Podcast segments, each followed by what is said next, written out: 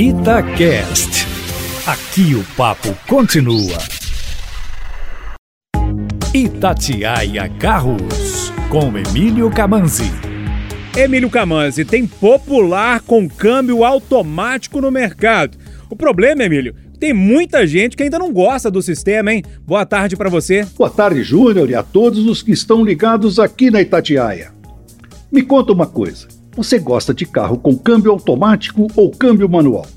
Pois é, o câmbio automático está tendo uma grande preferência em nosso mercado, mas tem muita gente que ainda prefere o câmbio manual. Mas será que o manual tem vantagem sobre o automático?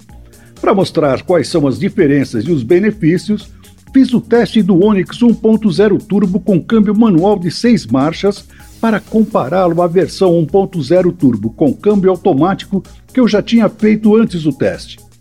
Os dois carros são exatamente os mesmos, tanto no design como no motor, suspensão, espaço interno e no tamanho do porta-malas.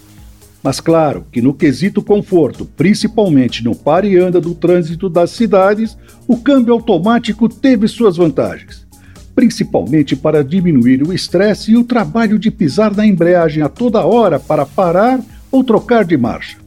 Mas isso acaba tendo um custo. Ele gasta mais combustível, pois os câmbios automáticos roubam mais potência do motor para funcionar. E é exatamente aí que o câmbio manual acaba levando vantagem. O carro fica mais econômico e, além do mais, custa menos do que a mesma versão com câmbio automático.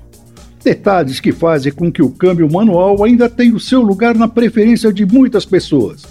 Mas vai lá no meu canal youtube.com.br carroscomcamanzi que tem o teste completo com todos os detalhes. Você vai gostar. Emílio, mais informações lá no seu site? Exato, Júnior, carroscomcamanzi.com.br. Um abraço a todos.